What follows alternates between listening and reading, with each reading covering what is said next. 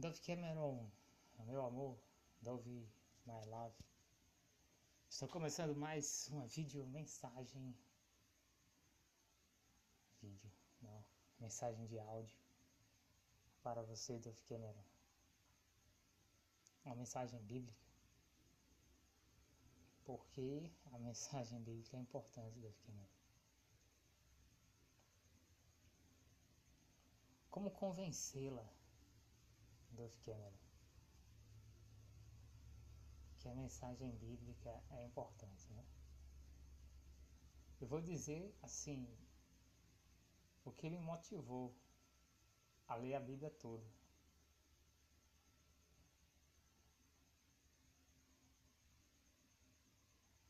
Primeiro, o que me motivou a ler a Bíblia toda foi descobrir que é possível ler a Bíblia toda. Eu descobri uma técnica. Né? Se você ler todos os dias três capítulos da Bíblia, porque os livros da Bíblia eles são divididos em capítulos, os capítulos em versículos. Né? É um é um livro fortemente dividido, né? Isso é assim para que você consiga é, fazer referências, né? Referências. Ah, João capítulo 1, versículo 2.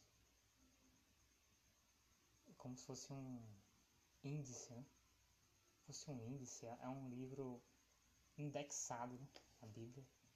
Sistema assim de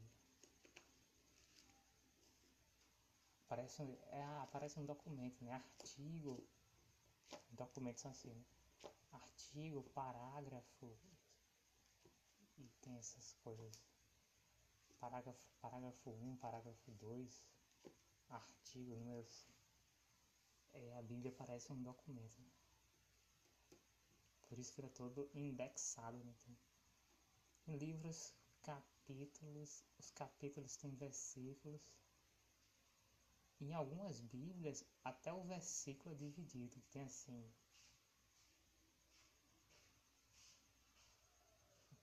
Basicamente isso, né? É, o, a divisão da Bíblia é essa. Livros, capítulos, e os capítulos têm versículos.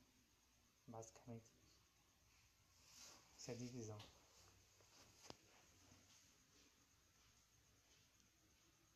Primeiro eu descobri isso. Né? Não foi o primeiro motivo, mas eu li a Bíblia toda porque eu vi que era possível. Apenas. É fácil.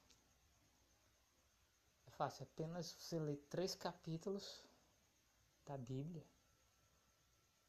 por dia e você vai chegar dentro de um ano ou dentro de dois anos ou, ou até menos, né? menos tempo você vai chegar a um ponto que você leu a Bíblia toda, o Antigo Testamento e o Novo Testamento. É claro que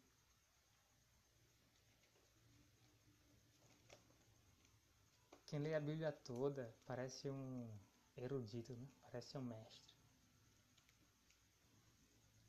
Quem lê a Bíblia toda tem mais consciência, né? mais firmeza para dizer assim, não.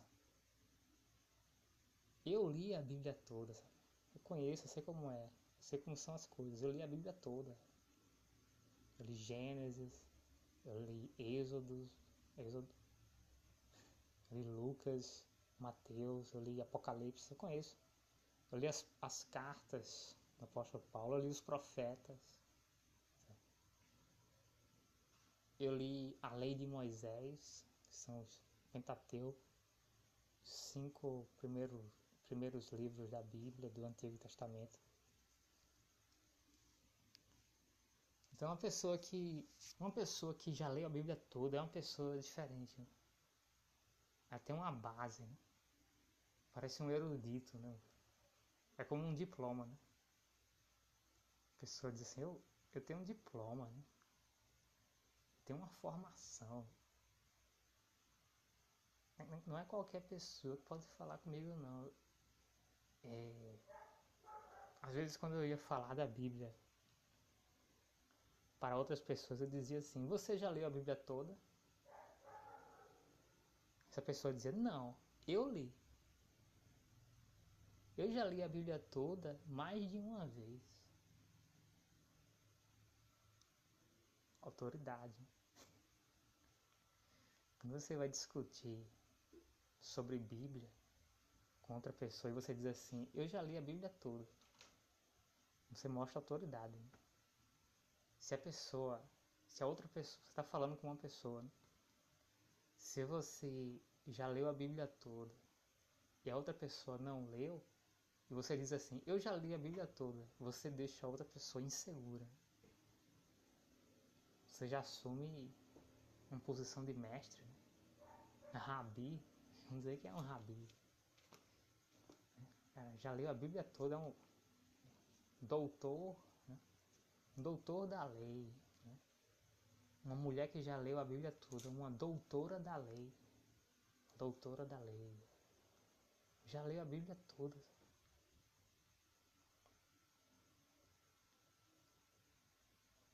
pessoas assim menos preparadas têm dificuldade né? de iniciar né? uma não falo nem uma conversa mas uma pessoa querer com, começar um debate um confronto né?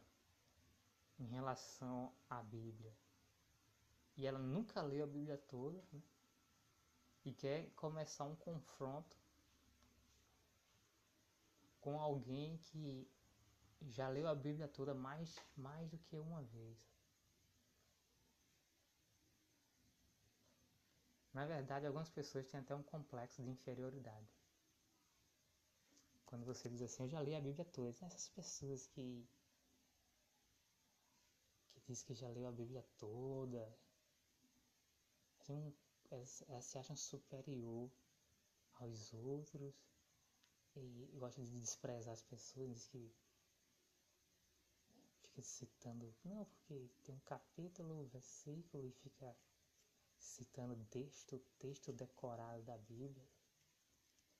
Talvez tenha um pouco de inveja, assim, causa inveja, causa inveja, causa insegurança. Agora, por que eu li a Bíblia? Primeiro eu vi que era possível ler a Bíblia toda, de Gênesis a Apocalipse.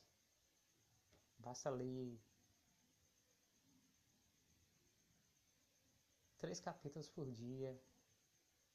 Aí você vai prosseguindo e você chega no final da Bíblia. É muito difícil é, é, entender a cabeça de uma pessoa que nunca leu a Bíblia toda, sabe? Porque uma pessoa que leu a Bíblia toda é aquela pessoa que diz assim: Eu sei porque eu, eu li. Eu fiz esse esforço, eu li. É diferente do que uma pessoa que diz assim: Não, eu, eu conheço essa história porque eu ouvi alguém falar. Diferente do que muito diferente. A cabeça de uma pessoa que já leu a Bíblia toda é diferente da cabeça de uma pessoa que nunca leu a Bíblia. Por quê? Porque uma pessoa que já leu a Bíblia toda, ela, não que ela saiba tudo, né?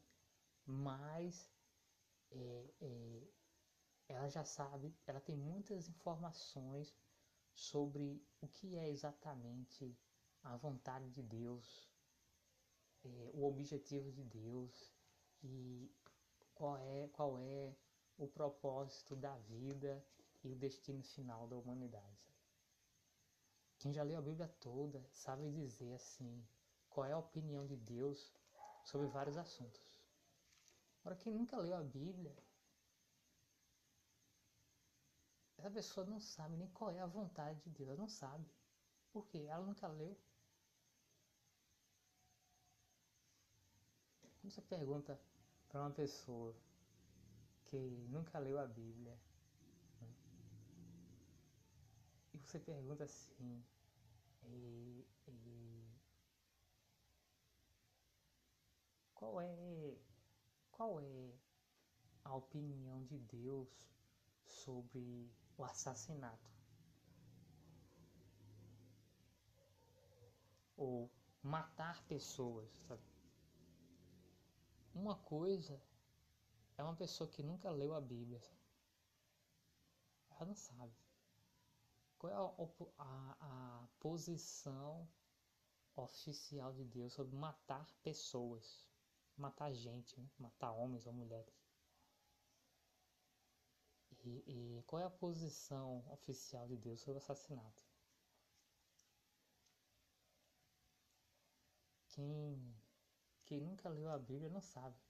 Não, quem nunca leu a Bíblia não conhece a personalidade de Deus. Quem lê a Bíblia conhece, por quê? Porque a Bíblia é a palavra de Deus, então a Bíblia revela a personalidade de Deus.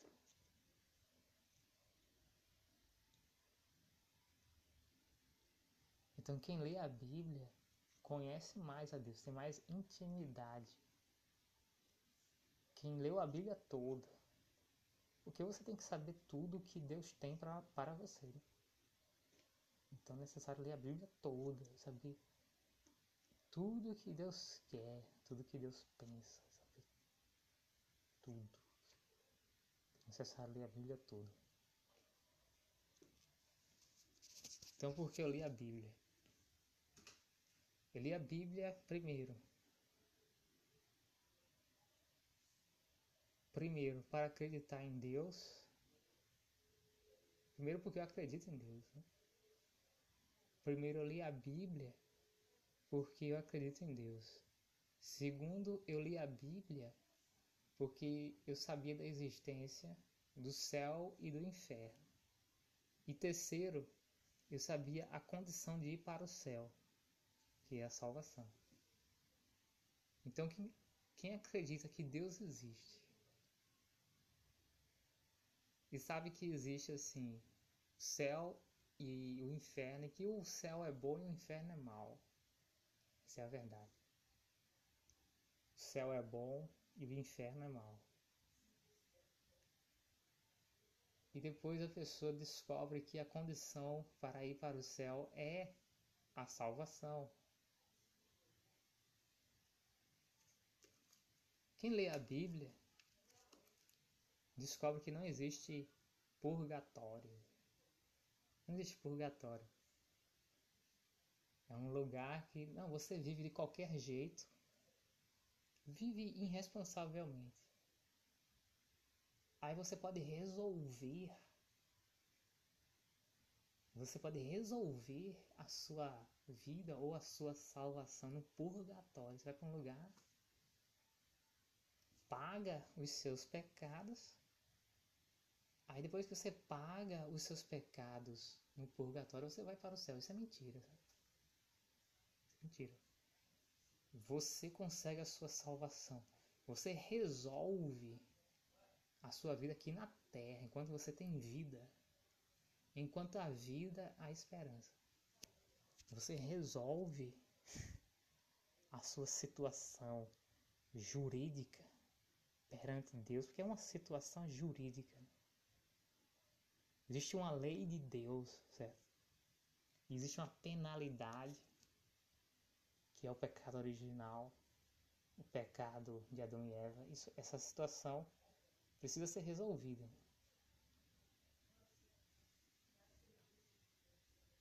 Quem resolve é Jesus Cristo. Então eu li a Bíblia para. Eu não li a Bíblia simplesmente por curiosidade.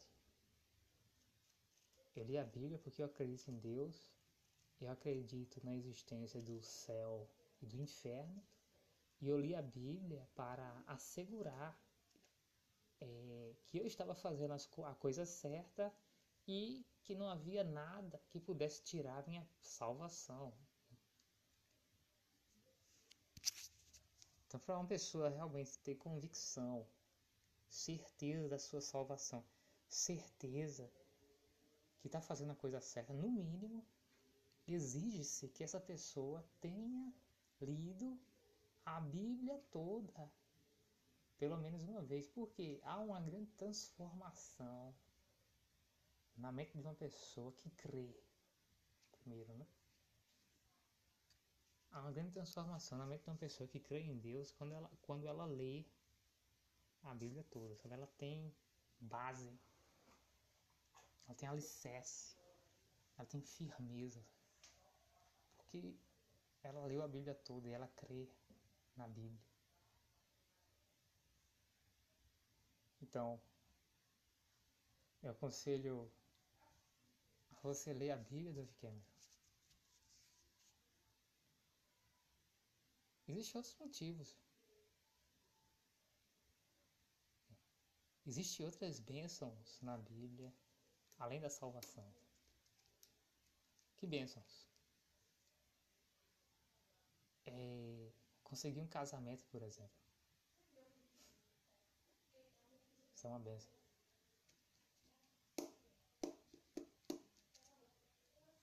Conseguir a ajuda divina para o casamento. É isso que, é isso que eu estou falando. E, e conseguir uma, o próprio Deus lhe dá uma direção para você conseguir um bom casamento. Isso é um motivo bom para você ler a Bíblia. Imagina você ter a orientação, direção de Deus para conseguir um casamento. Uma vez vieram os cobradores de impostos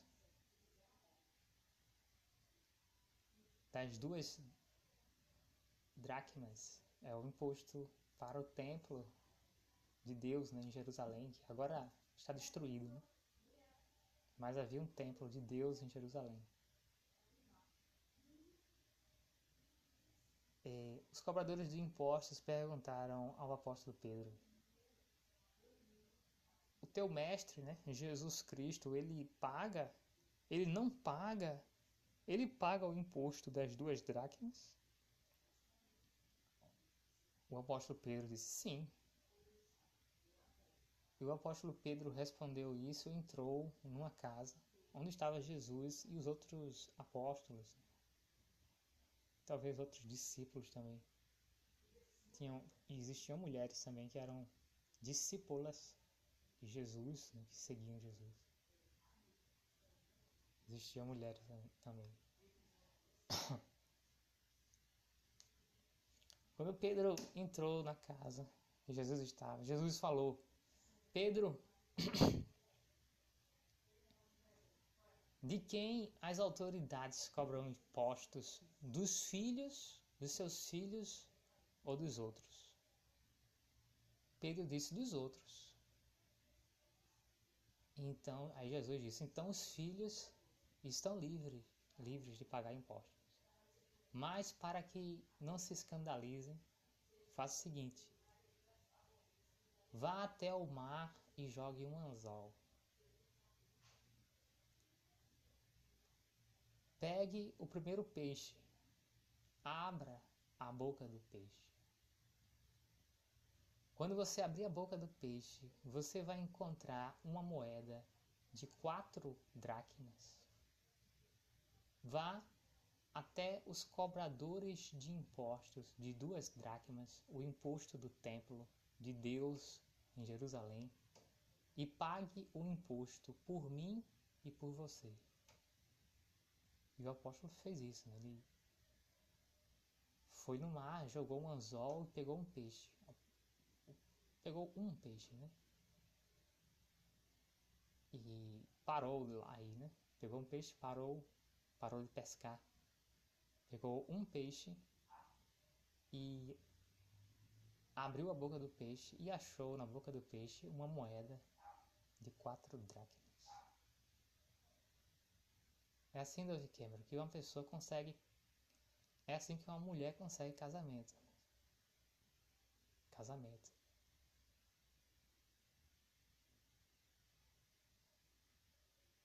Direção de Deus. e Pedro teve uma direção de como pagar os impostos. Jesus disse: vá no rio, vá no mar, joga um anzol, você vai pegar um peixe. Abra a boca do peixe. Dentro da boca do peixe você vai encontrar uma moeda de quatro dracmas. Vá até os cobradores de impostos. Pague os impostos por mim e por você.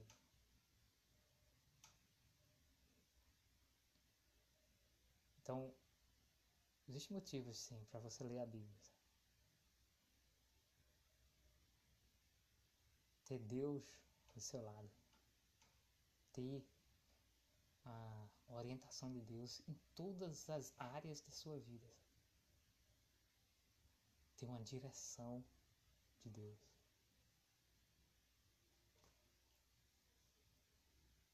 Mas eu li a Bíblia e um dos maiores motivos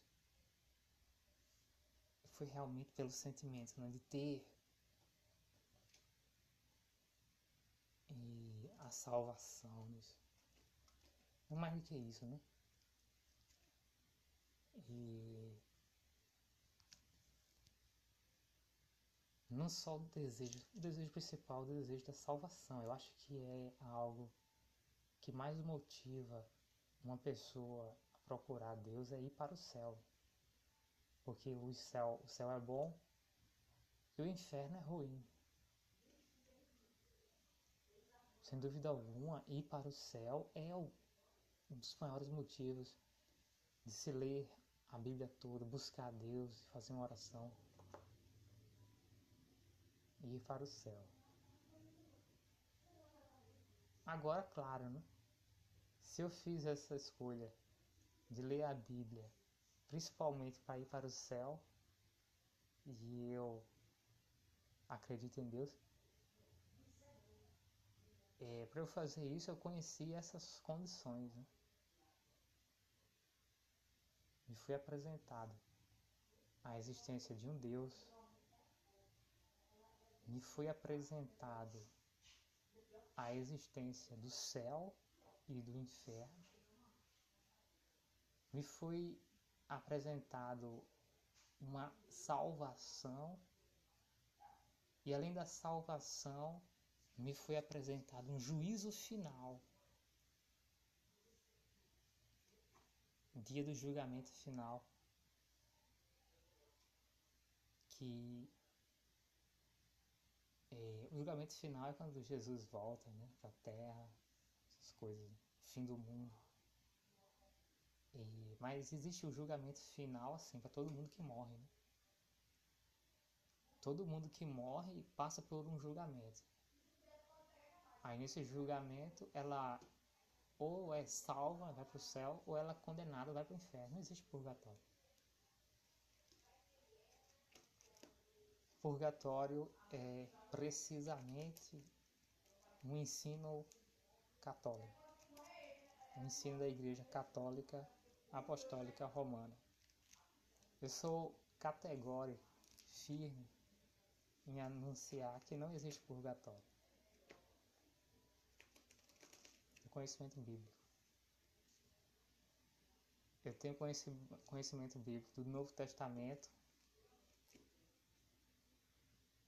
canônico e eu tenho conhecimento do Antigo Testamento da tradição rabínica. O, Antigo Testamento mazor, mazorrético, mais ou menos assim o Antigo Testamento, que é o canon. Canon, que é o canon entre os judeus rabínicos. O Antigo Testamento que é canonizado pelo judaísmo rabínico. A lei, os profetas, reis, crônicas, essas coisas, salmos, provérbios. É o o Antigo Testamento, que é o can, canon, o canon do judaísmo rabínico. E eu não uso o Antigo Testamento, que é o canon católico, né? Por quê? E Veja só, Jesus não. É, a Igreja Católica usa como canon do Antigo Testamento a Septuaginta. A Septuaginta ela tem chamados livros apócrifos. Né? Septuaginta foi um, uma, uma versão do Antigo Testamento traduzida por um, para o grego, que era o canon de um determinado grupo de judeus de língua grega, né, que moravam na Alexandria, no Egito, no Egito que falava grego, numa época que o Egito falava grego. Né? Aí, esses judeus de língua grega fizeram uma tradução da Bíblia do hebraico para o grego chamada Septuaginta, que tem livros apócrifos, que não são canon judaísmo rabínico, que foi definido mais ou menos no ano 1000 depois de Cristo. Foi definido canon do Antigo Testamento ou as escrituras é, é, o canon judaísmo rabínico, né? as escrituras a Bíblia hebraica, né? o Antigo Testamento, a Bíblia hebraica. Que o Novo Testamento é a Bíblia grega, né? ela é toda em grego koioné. Então afirmo com segurança, não existe purgatório. Só existe céu e inferno. E após a morte, a sua condição é irreversível. Né? Ou seja, Ninguém vai, vai melhorar a sua situação após a morte, não. E, e você decide se vai para o céu ou para o inferno aqui na Terra. Ali, quando uma pessoa morre, ela passa por um julgamento. E nesse julgamento então é decidido se essa, se essa pessoa vai para o céu ou se essa pessoa vai para o inferno. E o julgamento, o resultado do julgamento é irreversível. Só se houver uma ressurreição dos. Se essa pessoa que morreu for ressuscitada aqui na Terra. Se a pessoa que morreu for ressuscitada, aí é a única, única reversão do juízo, né, do julgamento. Seria o caso de uma pessoa ressuscitar dos mortos. Mas ele normalmente é, é uma coisa irreversível. A morte, normalmente a morte é uma coisa irreversível. Então a pessoa passa por um julgamento onde se decide essa pessoa vai para o inferno ou e essa pessoa vai para o céu. Então, um dos claro, claro, claro que a maior motivação que uma pessoa tem é, é uma pessoa que acredita em Deus, certo? Por que Deus? Porque só existe um.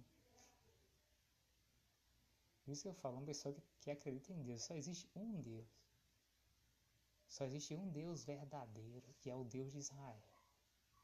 Ele é o Deus de Israel, porque ele disse assim, ele disse para Moisés lá em Êxodo,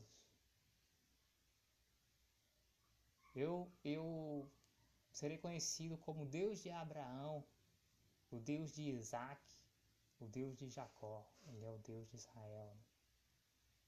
Ele é o Deus de Israel. Jacó é Israel. Jacó é o nome. É, o nome de Jacó filho de Isaac, neto de Abraão, foi mudado para Israel. O próprio Deus, o próprio Jesus, mudou o nome de Jacó para Israel. Então o nome, o nome de Jacó passou a ser Israel. Quando, quando Deus fala assim, né? Eu sou o Deus de Abraão, eu sou o Deus de Isaac, eu sou o Deus de Jacó. Ele está dizendo que ele é o Deus de Israel, que Jacó é Israel.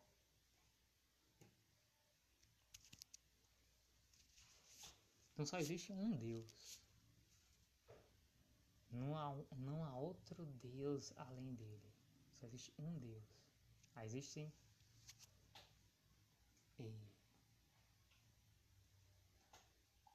Existem as três pessoas da divindade, a Trindade Santa.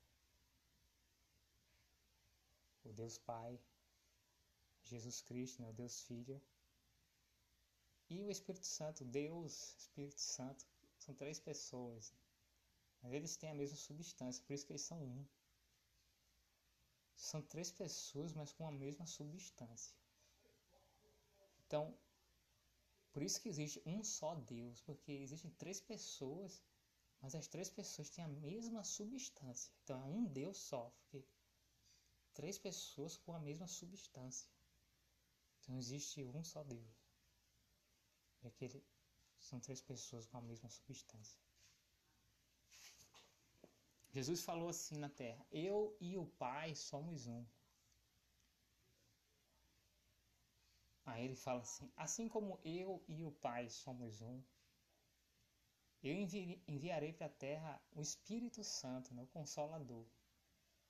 E o Espírito Santo vai fazer morada em vocês, ou seja, vocês vão ser um com o Espírito Santo. E quando o Espírito Santo fizer morada em vocês, assim como eu e o Pai somos um, quando o Espírito Santo for um com vocês, eu e o Pai seremos um dentro de vocês. Eu e o Pai serão, seremos um. Vocês serão um comigo. Assim, comigo e com Deus, assim como eu sou um com o Pai. Por isso que Deus envia o Espírito Santo. Quando o Espírito Santo ele entra e faz morada em alguém, então Jesus e Deus são um juntamente com o Espírito Santo e juntamente com aquela pessoa. Então aquela pessoa é um com o Espírito Santo, com Jesus Cristo e com Deus. Esse é o, é o segredo do Espírito Santo.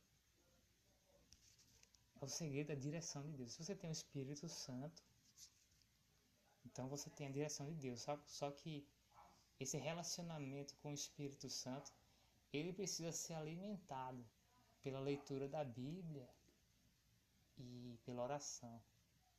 E esse relacionamento, esse diálogo com Deus, com Jesus, com o Espírito Santo, é realmente a, é o que causa a salvação, porque a salvação não é um ritual.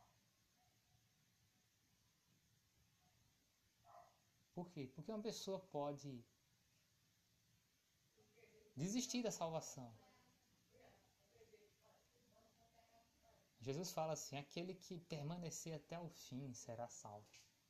Então a salvação é, é uma persistência. Né? Você persiste. Então, então ela é um diálogo, um relacionamento. Você persiste em ficar do lado de Deus. Essa é a salvação.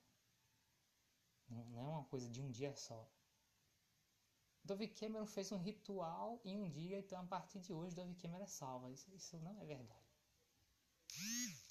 Isso não é verdade.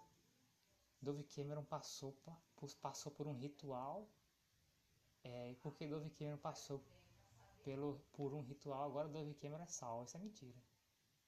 Isso é falso. A salvação vem de um diálogo com Deus, um relacionamento com Deus, um diálogo com Jesus. Por que Jesus? Porque Jesus é a porta que conduz à salvação. Né? Jesus é o Messias. Então, um diálogo com Jesus Cristo, um relacionamento com Jesus Cristo é aquilo que leva à salvação. Jesus diz: ninguém vai, ninguém chega ao Pai a não ser por mim. Então veja. Realmente a importância de Jesus. Jesus é o, é o caminho para a salvação. Porque Jesus disse: Ninguém vai chegar até Deus sem mim.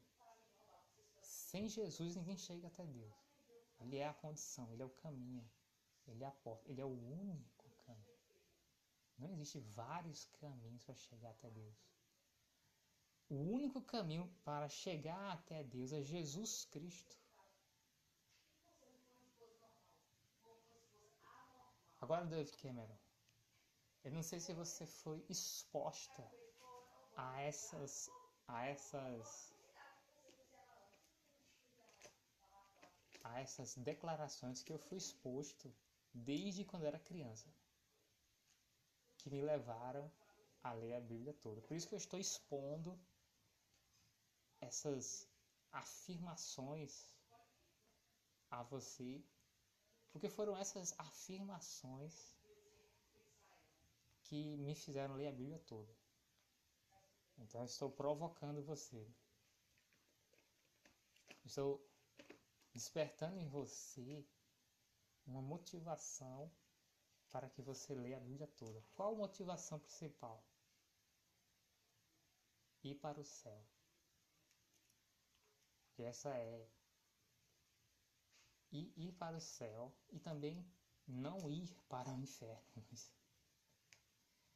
ir para o céu e não ir para o inferno. Apresento para você essas afirmações para que você tenha uma inspiração ou uma motivação para que você leia a Bíblia, porque foi a isso que eu fui exposto, certo?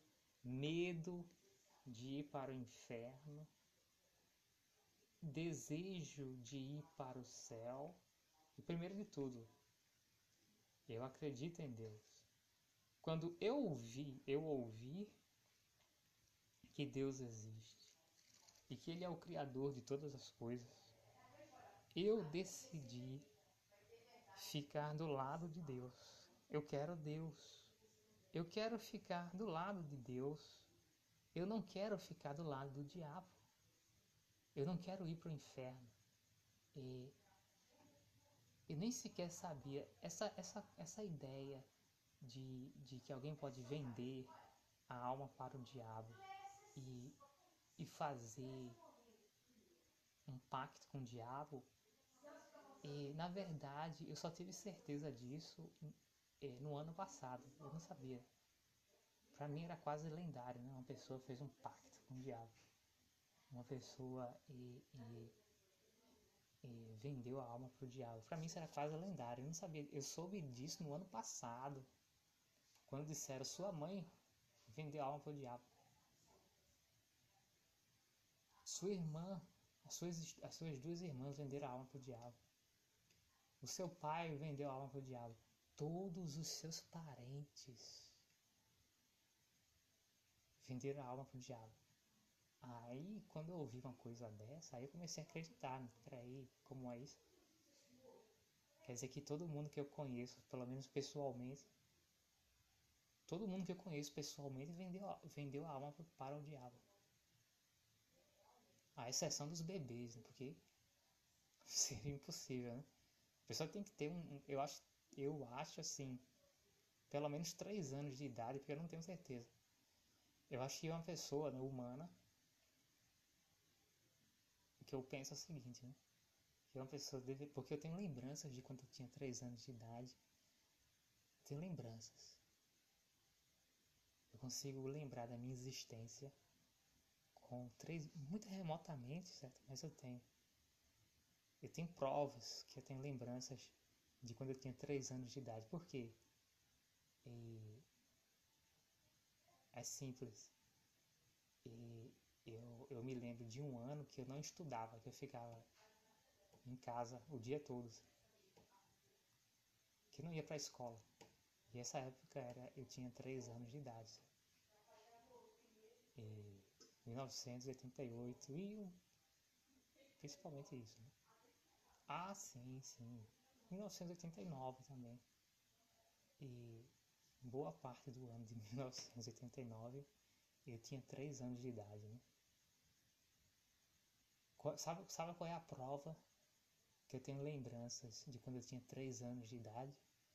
A prova é que eu me lembro do primeiro dia de aula no Jardim 1, né? Jardim da Infância, Jardim 1, Jardim da Infância. Eu me lembro do primeiro dia de aula, eu me lembro que eu chorava como se eu tivesse sido abandonado. Que eu não entendi isso. A minha irmã me levou para um colégio e ela me colocou numa sala e depois ela foi embora. Então eu pensava que eu tinha que era que eu tinha sido intencionalmente, intencionalmente abandonado pela minha própria família. Que eu tinha ficado sem pai, sem mãe. Me abandonaram. Me abandonaram num lugar cheio de crianças, crianças estranhas que eu nunca vi. Fui abandonado. Eu fui abandonado. Eu não tenho. Eu lembro que eu passei a maior parte do dia chorando.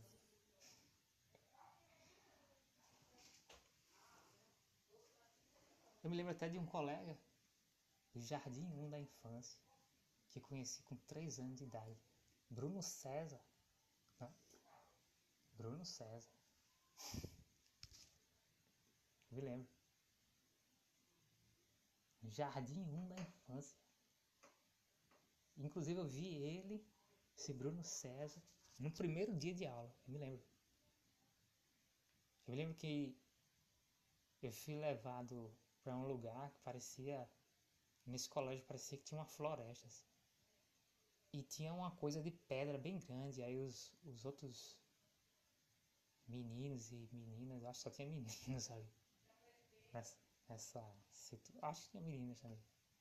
Outros meninos e meninas disseram assim: Dizem que isso aqui é uma tumba. Dizem que aqui é cheio de freira morta. Que as freiras desse colégio católico, elas morrem, elas são enterradas aqui, nessa pedra. Parecia uma mesa de pedra no meio de uma floresta. Tinha, tinha como se fosse uma floresta perto de uma quadra de futebol do salão. Você andando pela. Foi no primeiro dia de aulas. Andando pela quadra de futebol de salão, você chegava numa coisa, parecia uma floresta. E tinha uma pedra, bem como fosse uma mesa de pedra. Parecia uma coisa de ritual de bruxaria. Assim. Uma cena de filme de terror. No meio de uma floresta, uma mesa de pedra. Aí os outros alunos né, do Jardim da Infância disseram assim, isso aqui, isso aqui é um, um, como se fosse uma tumba. Como se fosse um cemitério, essa pedra aqui. Debaixo dessa pedra tá cheio de caveira, de de é um monte de freiras, as freiras desse colégio católico são enterradas aqui debaixo dessa pedra. É cheio de freira morta, isso aqui é como isso é uma tumba.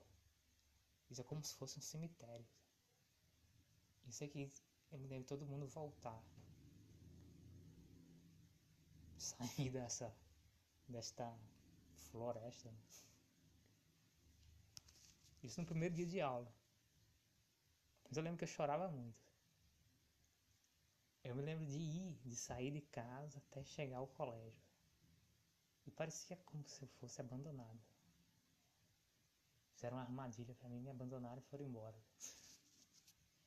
Até que depois vieram pessoas da minha, da minha, da minha família.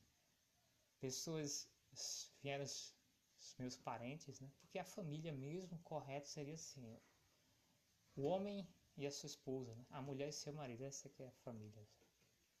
Os filhos são agregados, temporários. Família mesmo seria o, o homem e a sua esposa, né? a mulher e seu marido. Os filhos eles são agregados temporários. Correto, né?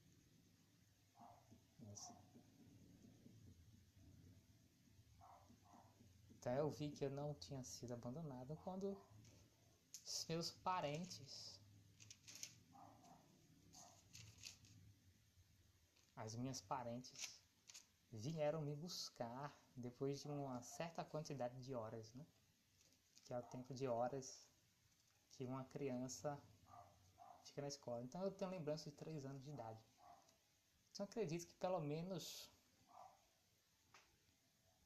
pelo menos aos três anos de idade, eu creio que uma pessoa, um menino ou uma menina, possa vender a sua alma para o diabo. Isso é verdade. Porque quase todo mundo que eu conheço pessoalmente, ou todas as pessoas que eu conheço pessoalmente venderam a alma para o diabo. Então agora, antes para, para, para mim, essa coisa de vender a alma para o diabo, para mim era como se fosse uma lenda. Mas, não que eu achasse isso impossível, mas eu nunca tinha visto algo assim. Eu nunca tinha visto uma pessoa, eu não tinha é, é, convicção de ter visto uma pessoa com pacto com o diabo para acreditar na existência, literalmente, de um pacto com o diabo, de alguém que vendeu a alma para o diabo. Eu não tinha, assim, provas concretas. Eu nunca tinha conversado com uma pessoa que eu sabia e eu tinha certeza que ela vendeu a alma para o diabo. Eu nunca tinha tido esse, esse tipo de constatação, sabe? De falar com alguém que eu tenho certeza que ela vendeu a alma para o diabo. Então parecia era meio lendário, né? Que alguém possa vender a sua alma para o diabo e fazer um pacto com o diabo, porque as coisas são assim. Né? Tem coisas que você só acredita quando você passa por isso, ou quando você passa perto. ou você presencia, ou você conhece alguém que vendeu a alma para o diabo, alguém que que que demonstra, né, que vendeu a alma para o diabo. E você consegue a prova, né? Por exemplo, você começa a falar com uma pessoa que tem a capacidade de ler os seus pensamentos. É um tipo de evidência. É um tipo de evidência que essa pessoa vendeu a alma para o diabo. Como é que essa pessoa tem a capacidade de ler pensamentos? É claro que existe um dom do Espírito Santo para ler pensamentos, é verdade, porque Jesus lia pensamentos e o apóstolo Pedro lia pensamentos o apóstolo Pedro leu os pensamentos de Safira e Ananias. O apóstolo Pedro, um homem, porque Jesus é Deus, né? mas o apóstolo Pedro, um homem, lia pensamentos, então existe um dom do Espírito Santo para ler pensamentos. Mas a leitura de pensamento também é uma habilidade natural de quem vendeu a alma para o diabo. Então, se você encontra, Davi Quebrou, uma pessoa que, que, que diz o que você está pensando e você pode suspeitar né, que essa pessoa vendeu a alma para o diabo. Embora exista um dom do Espírito Santo para ler pensamentos, você vai descobrir se essa pessoa é de Deus ou do diabo. Você vai descobrir. Né? É, existem certas coisas que essa pessoa faz que ela não pode ser de Deus, não. Eu acho que ela, no caso dessa pessoa, ela vendeu a alma para o diabo mesmo. Ela consegue ler pensamentos porque ela vendeu a alma para o diabo, sabe? Por exemplo, querer enlouquecer ou irritar uma pessoa de uma forma inexplicável não parece ser algo do Espírito Santo. Né? Então, se você vê Dove Cameron, uma pessoa que lê o seu pensamento e quer lhe enlouquecer, ou quer, ou quer lhe irritar de uma forma inexplicável e agressiva, você não vai dizer que essa pessoa tem o dom do Espírito Santo. Né? Parece mais provável que essa pessoa vendeu a alma para o diabo. Então, ler os pensamentos de uma pessoa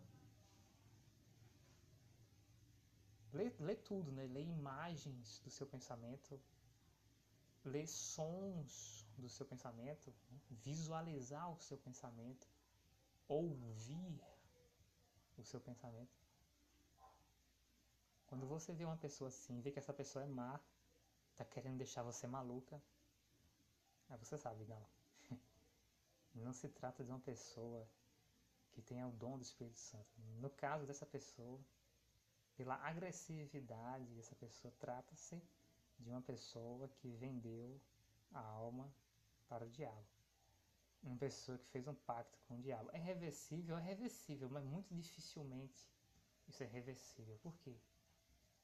Esse tipo de gente só volta atrás e no pacto com o diabo, essas pessoas que vendem a alma ao diabo só se arrependem se passarem por um sofrimento muito grave. Quem é que na Bíblia vendeu a alma para o diabo e se arrependeu? O apóstolo Paulo. As provas que o apóstolo Paulo vendeu a alma para o diabo são evidentes. Ele tinha um coração duro. Ele ouviu um dos melhores pregadores da época, com sinais miraculosos, Estevão, fez uma pregação espetacular a respeito de Jesus Cristo, que Jesus Cristo é o Messias, e o apóstolo Paulo, além de não se converter a Jesus, ele consentiu que Estevão fosse apedrejado até a morte. E ele auxiliou, ele pegou as roupas do, dos homens, talvez mulheres, que estavam apedrejando Estevão.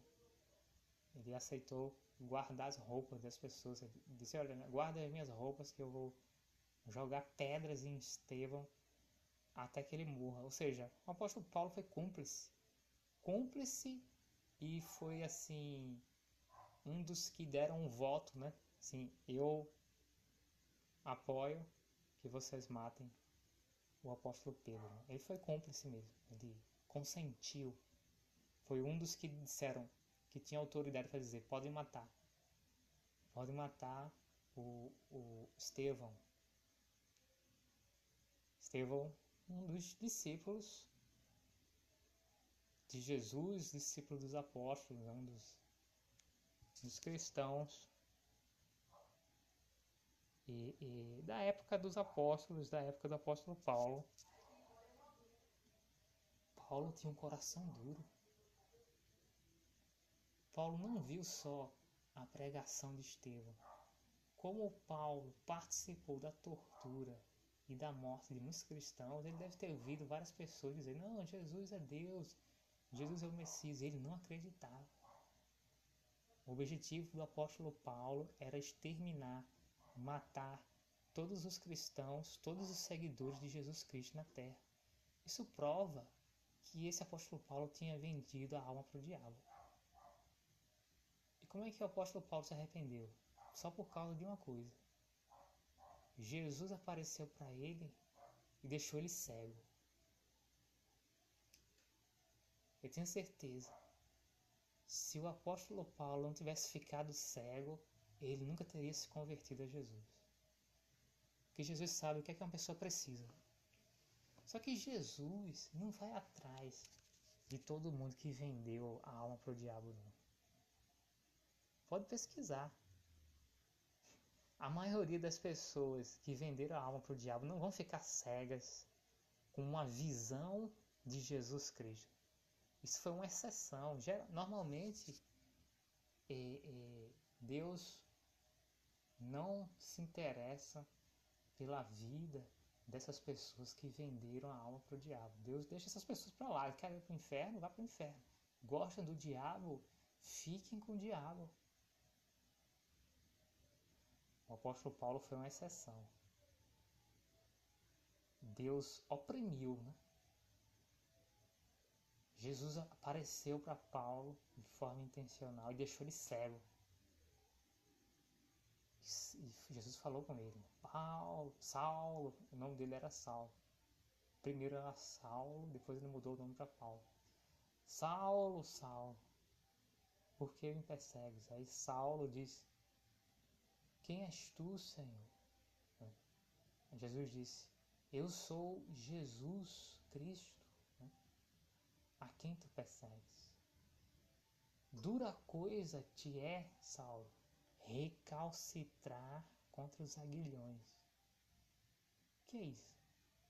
Recalcitrar contra os aguilhões. Aguilhões é aquela é uma pedra das pessoas prisioneiras, é uma pedra não, um ferro que parece uma algema, né? É um ferro que se coloca na perna de uma pessoa, né? prisioneira, né? Para ela não correr, para ela não fugir. Bota um ferro uma corrente na perna, no, é, na perna de uma pessoa, né? Aí ela não tem, né?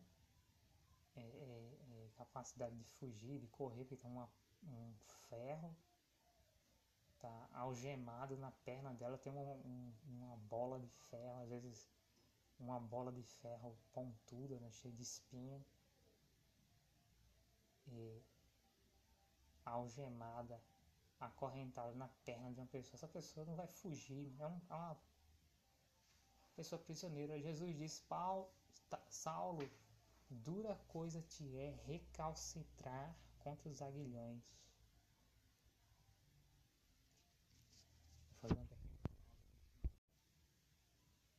Recalcitrar contra os aguilhões do Viking é viver em rebelião contra Deus, é viver com um pacto com o diabo. É uma pessoa que, que vendeu a alma para o diabo e vive e permanece nessa condição de ter a alma vendida para o diabo. Né? Essa pessoa está recalcitrando contra os aguilhões, né? uma pessoa que fica é, é, é batendo os pés ou movendo os pés para tentando se libertar né, dos, dos aguilhões, acaba se ferindo, né? Essa pessoa acaba se ferindo. Se essa bola de ferro é cheia de espinhos, como eu estou imaginando um aguilhão, como sendo uma bola de ferro cheia de espinhos, né? Se a pessoa tentar se livrar disso com os pés, vai acabar se cortando, né? se furando, sangrando.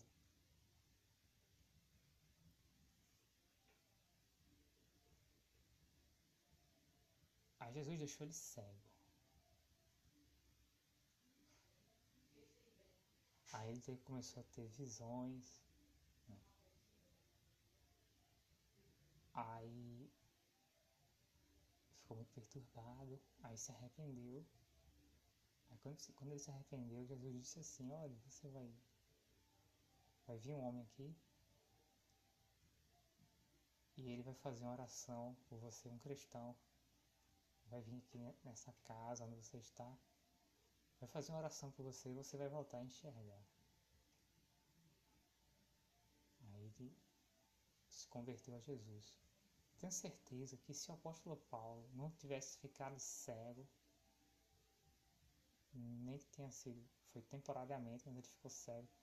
Se o apóstolo Paulo não tivesse ficado cego, ele nunca tinha, teria se convertido a Jesus Cristo. Nunca. Mas é difícil, Davi Cameron. É difícil Deus procurar uma pessoa que vendeu a alma para o diabo. Normalmente, o que Deus procura são as pessoas que acreditam em Deus, que buscam a Deus, que estão buscando o céu. Né? Pessoas que, que, que, querem ser salvas, querem ir para o céu. Dificilmente Deus procura uma pessoa que quer ir para o inferno. Por quê? Existem pessoas que querem ir para o inferno. Claro que sim. Eu não sabia, né? Parece assustador, mas existe. Existem pessoas que não querem a salvação. Existem pessoas que querem ir para o inferno. Existem pessoas, Davi Cameron, que querem ir para o inferno. Existem pessoas, Dove Cameron, que verdadeiramente elas gostam do diabo.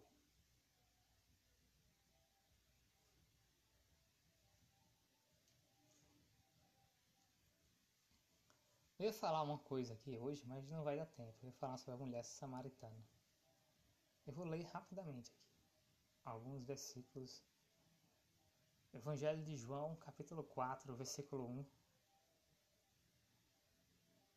Os fariseus ouviram falar que Jesus estava fazendo e batizando mais discípulos do que João. Embora não fosse Jesus quem batizasse, mas os seus discípulos.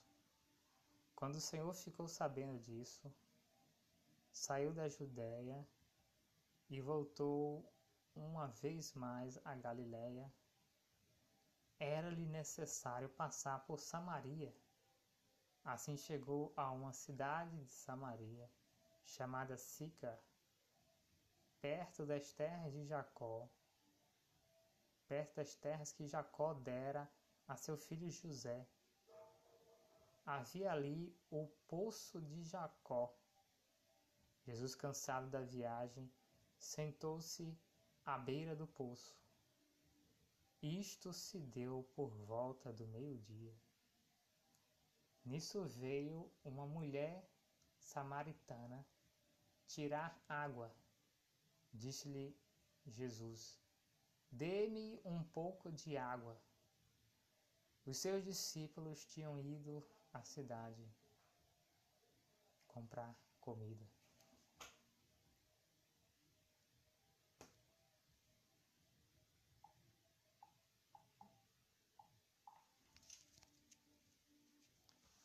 Esse é um longo capítulo falando da conversa de Jesus com uma mulher. É uma conversa realmente longa. A conversa de Jesus com uma mulher samaritana. Não, eu não vou ter tempo de falar isso hoje. Talvez eu fale amanhã. Mas é interessante. Jesus falou com uma mulher samaritana. É claro, é desnecessário falar diz assim: Jesus se importava com as mulheres. É desnecessário falar isso. Né? Que Jesus veio fazer um, Jesus veio para a salvação é, de todos os homens e mulheres. O problema é que alguns homens e mulheres rejeitam a Jesus. Seria desnecessário, mas para mim parece ser necessário dizer isso. Né? Jesus se importava com mulheres suportável. E existe aqui o capítulo de João, capítulo 4 do Evangelho de João, que fala principalmente, quase todo o capítulo é a respeito da conversa de Jesus com uma mulher.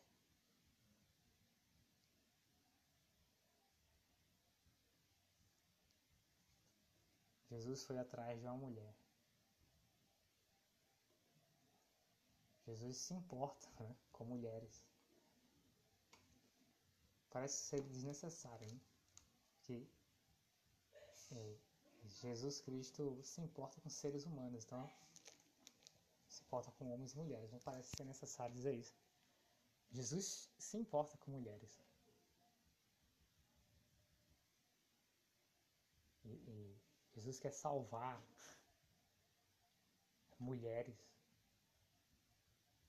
essa mulher samaritana era uma mulher que acreditava em Deus e acreditava na vinda do Messias. É esse tipo de gente que Deus procura. É esse tipo de gente que Deus, que Jesus, que o Espírito Santo procura. Mulheres que acreditam em Deus, que acreditam no Messias, que Jesus é o Messias, acreditam no Salvador.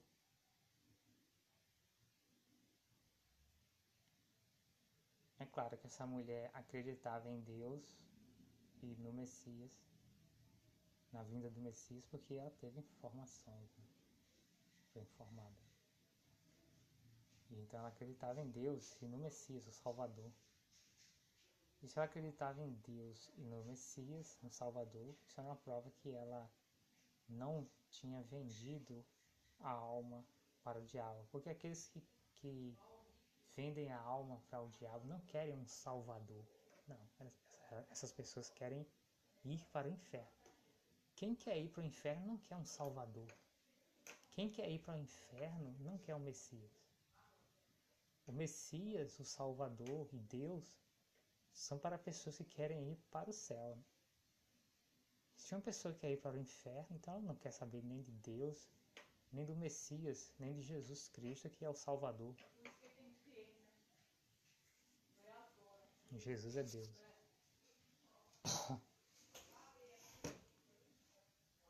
Então Jesus procurou uma mulher que não tinha um pacto com o diabo. Isso é o normal. Jesus procurou o apóstolo Paulo, mas o apóstolo Paulo que tinha vendido a alma para o diabo, mas isso é uma exceção. Isso é uma exceção. E veja como foi difícil. Veja como foi difícil para o apóstolo Paulo se converter. A única forma de fazer o apóstolo Paulo se converter era fazer ele ficar cego, ou seja, debaixo de grave sofrimento. Essa é a questão das pessoas que vendem, vendem a alma para o diabo. Tem umas que não se arrependem por motivo algum. Tem, tem pessoas que escolheram mesmo que querem ir para o inferno e acabou. Ponto final. Mas no caso do apóstolo Paulo, Jesus sabia. Ele vendeu a alma para o diabo, mas se eu deixar ele cego, ele vai voltar atrás, ele vai se arrepender e vai passar para o lado de Deus. Vai se converter a Jesus Cristo, né? vai se converter a Deus, vai passar para o lado de Deus e vai quebrar o pacto com o diabo.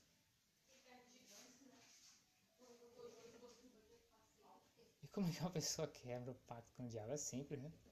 A pessoa quebra o pacto com o diabo se convertendo a Jesus. Né?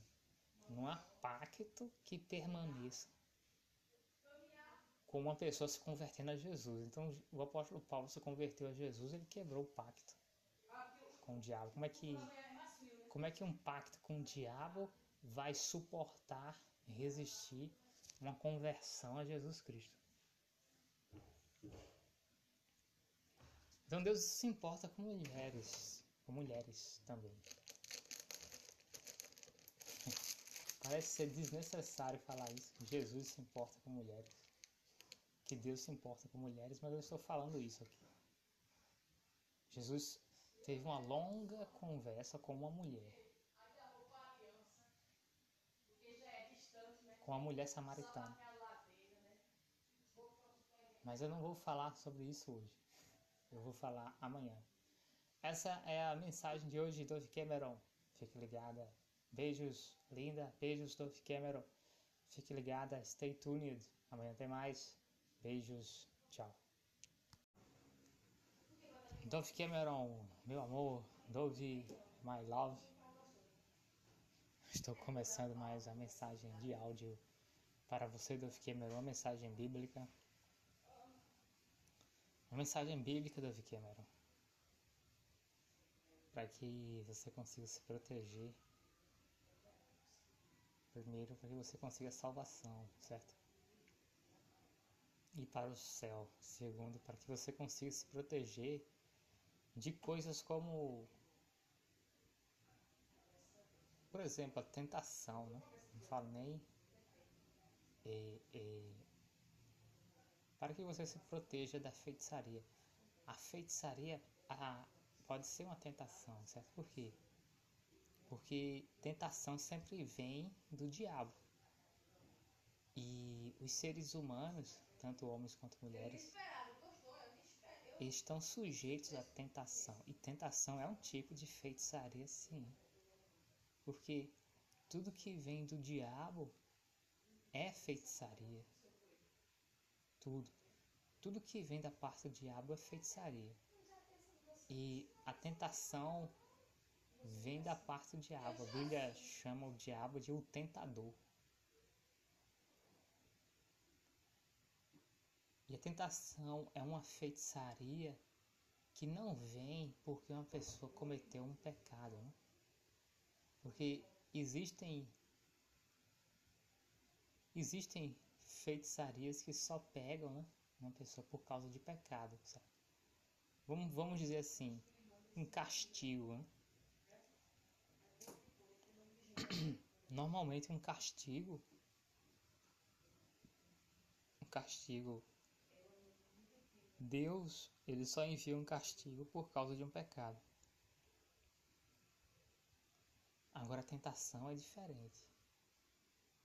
E, e uma pessoa pode sofrer uma tentação sem estar cometendo pecado. E Deus permite que homens e mulheres passem por tentação. Por quê? Veja, Jesus.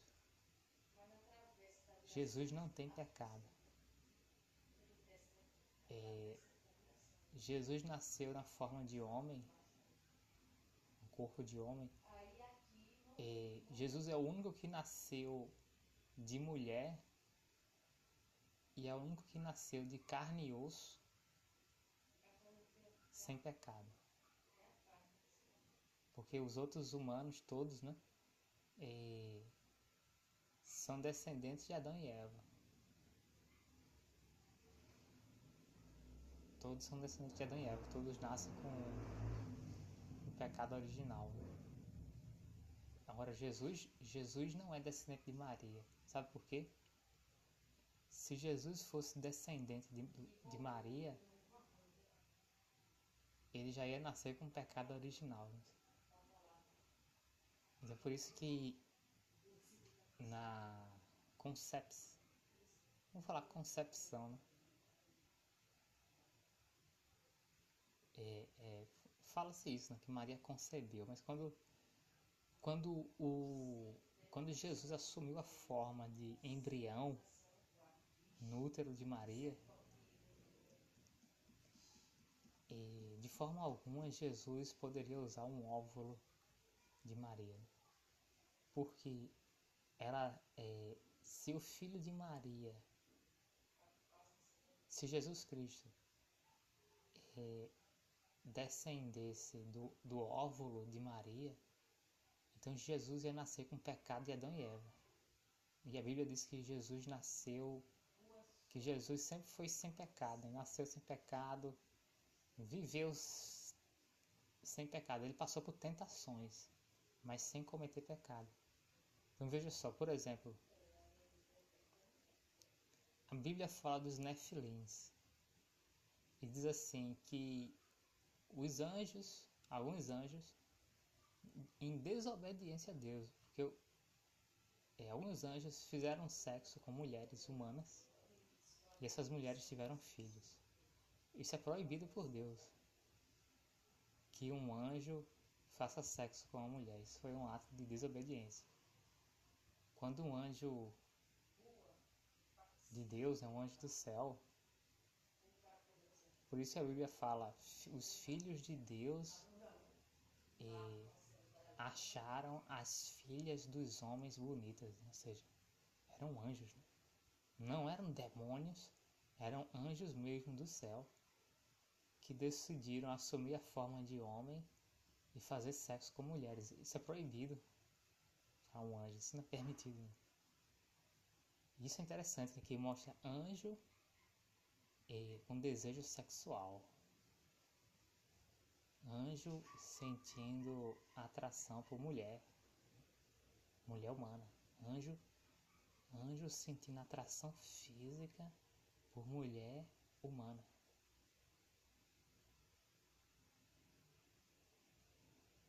Isso não é permitido.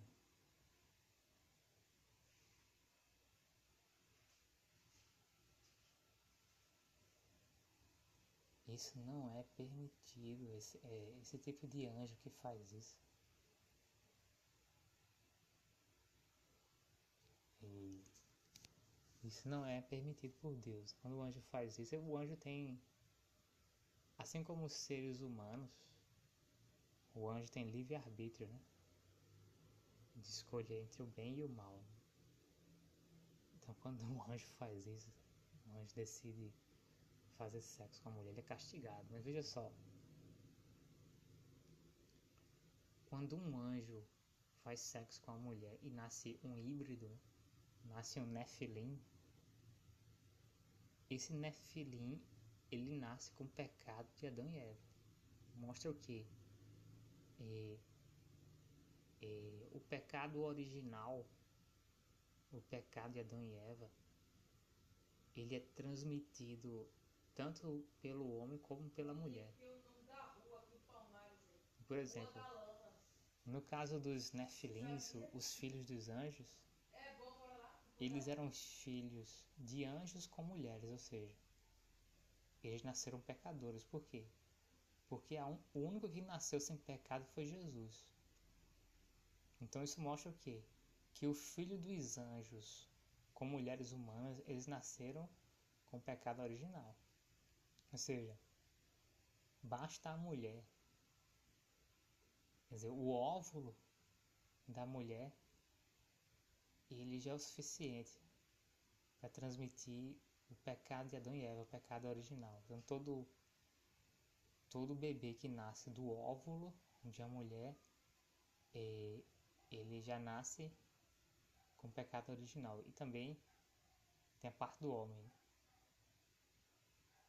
Tanto o pecado original é transmitido pelo espermatozoide, a parte do homem, como o pecado original é transmitido pelo óvulo da parte da mulher. O que eu já vi é um, um pregador satânico né, dizer assim: só quem transmite o pecado original é o homem.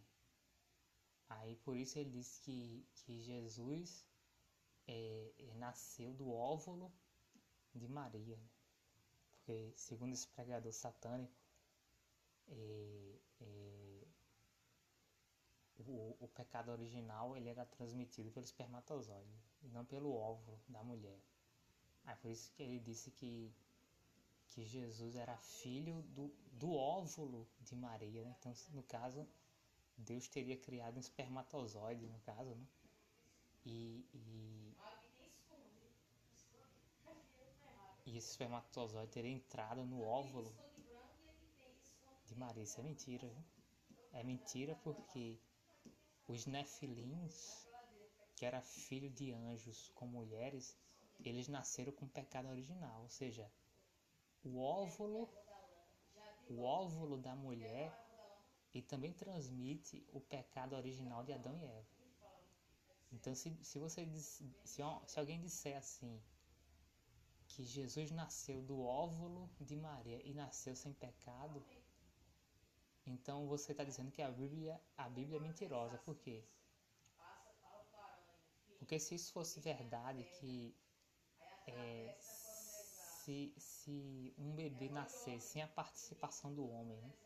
se um bebê nascer só com a participação da mulher, ele nasce sem pecado, se isso fosse verdade, então os filhos dos anjos com mulheres, os nefilins, todos eles teriam nascido sem pecado. E a Bíblia não fala isso. A Bíblia fala que os nefilins, os gigantes, né, os nefilins, os filhos dos homens com as mulheres, eles eram tão perversos que eles. É, pode dizer que eles foram um dos grandes responsáveis, ou os maiores responsáveis, pela a maldade ter se multiplicado na terra, de tal forma que Deus provocou o dilúvio o dilúvio da arca de Noé em Gênesis capítulo 6. É, então essa ideia, ah, se, se um bebê nascer só do óvulo de uma mulher, sem a participação de um homem humano, então esse bebê ele nasce sem pecado. Se isso fosse verdade, então os nefilins teriam sido é, é, meninos e meninas híbridos, né? híbrido entre anjo e mulher seriam híbridos sem pecado, porque não houve a participação de um homem humano, né? houve a participação de um anjo que fez sexo com a mulher. Claro, o anjo não tem um pecado original, porque o anjo não é descendente de Adão e Eva. Por isso que a Bíblia chama eles de filhos de Deus, né? Porque o anjo ele é criado diretamente de Deus. Por isso que em Gênesis fala assim: os filhos de Deus acharam as filhas dos homens bonitas e quiseram fazer sexo com elas. Isso é proibido para um anjo. Ele não pode simplesmente, ah, eu tô. É, eu acho. Eu acho essa mulher bonita, eu vou me transformar em homem e vou fazer sexo com ela. Isso é, isso é pecado. Sabe? um anjo que faz isso, ele é castigado. Está lá em, na carta de Judas. Na carta de Judas, né? falando de anjos que saíram da sua habitação, parecendo né, esses anjos que decidem decidem fazer sexo com mulheres, né? De forma. De forma individual. Isso é proibido. Então quando um anjo faz isso, ele, ele é castigado. Assim. Diz que ele é preso num lugar de trevas, ou seja, não pode.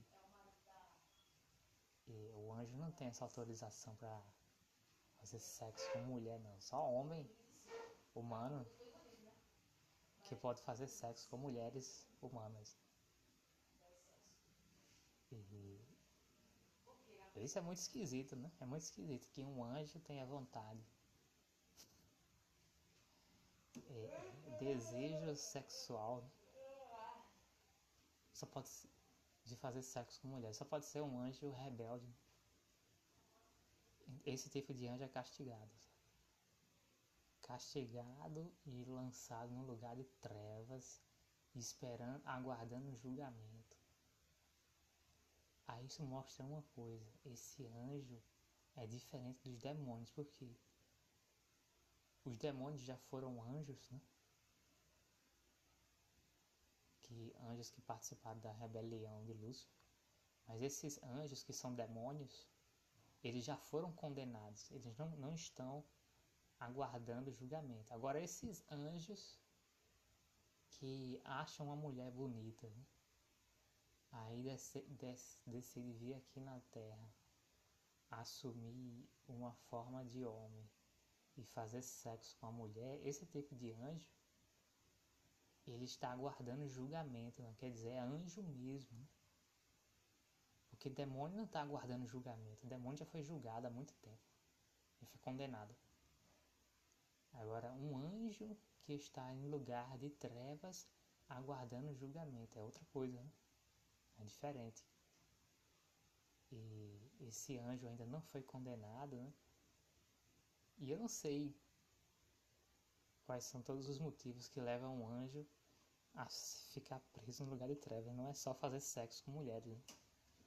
Pode ser que existam outras coisas que um anjo possa fazer que seja proibido. Né? Agora, fazer sexo com mulheres certamente, sem dúvida nenhuma, é proibido. Por quê? Porque os filhos dos anjos com mulheres, nefilins, eles eram ruins. Mostra assim, é, é, um filho ou uma filha de, de uma relação sexual proibida. E, e, e normalmente, aparentemente, todos todos os eu não sei né mas normalmente os nefilins eram ruins quando a Bíblia fala de nefilins fala assim quando a Bíblia fala de nefilins a Bíblia fala aumentou a maldade sobre a terra. Então eu não posso dizer que eles eram bons né? se eles aumentaram a maldade na terra. Também não vou dizer que todo nefilim necessariamente mal, né? mas parece que tem uma tendência, né? Filho, filhos da desobediência, né? filhos de um relacionamento proibido, filho de um anjo com uma mulher humana. Parece, né? Até por serem filhos de uma desobediência, né? parece que eles têm uma tendência para o mal. Né?